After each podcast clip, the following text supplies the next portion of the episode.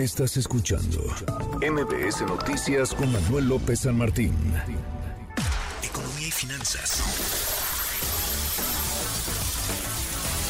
Con Eduardo Torreblanca. Lalo, qué gusto, qué gusto saludarte, ¿cómo estás? Igualmente, llegamos al viernes, Manuel, gusto en saludarte, poder saludar al público que nos escucha. Buenas tardes. Muy buenas tardes, lo hemos platicado un montón de veces, Lalo no se entendería la economía mexicana sin las remesas, esas carretadas de dólares que envían nuestros paisanos desde Estados Unidos, pero pues eh, parece que hay decisiones de la Fed que impactan en esas remesas que envían nuestros paisanos, los mexicanos en Estados Unidos. Parece mentira, pero así es, la Fed puede darle eh, pues eh, un serio dolor de cabeza las remesas mexicanas y vamos a explicar rápidamente por qué. Las remesas siguen creciendo, en abril eh, siguen los envíos fuertes, sin embargo van perdiendo fuerza con respecto a cómo venían creciendo en los meses anteriores. En abril, si tomamos periodo de 12 meses, los envíos ya superaron los 60 mil millones de dólares. Entre enero del 2023 y abril de este mismo año, eh, las remesas sumaron ya prácticamente 19 mil millones de dólares. Pero en abril el crecimiento de los envíos fue tan solo de 6.3%, el avance más lento en cinco meses que rompe la tendencia de crecimiento de dos dígitos, es decir, mensualmente venían eh, llegando remesas que en comparación con el mismo mes del año anterior manifestaban un crecimiento de dos dígitos, arriba del 10%.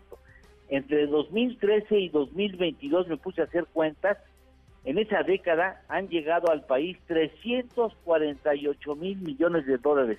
Es un dineral, no lo ha producido la industria petrolera mexicana, no lo ha podido, y mira que le han echado muchas ganas, el campo mexicano ha quedado atrás, pero bueno, la Fed puede poner fin a una etapa de crecimiento sostenido de las remesas porque hoy se dio a conocer en Estados Unidos que eh, durante el mes de mayo se generaron 339 mil nuevos empleos, se esperaban 190 mil.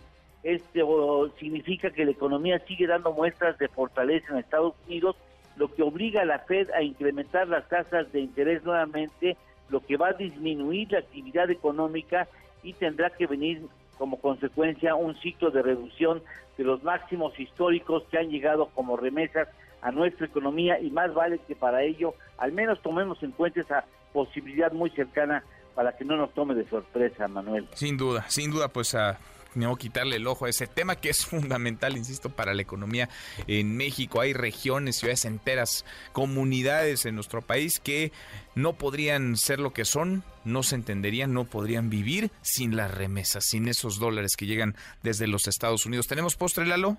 Claro que sí, la expectativa de crecimiento del Producto Interno Bruto del país para este año ya lleva cinco meses con incrementos sostenidos.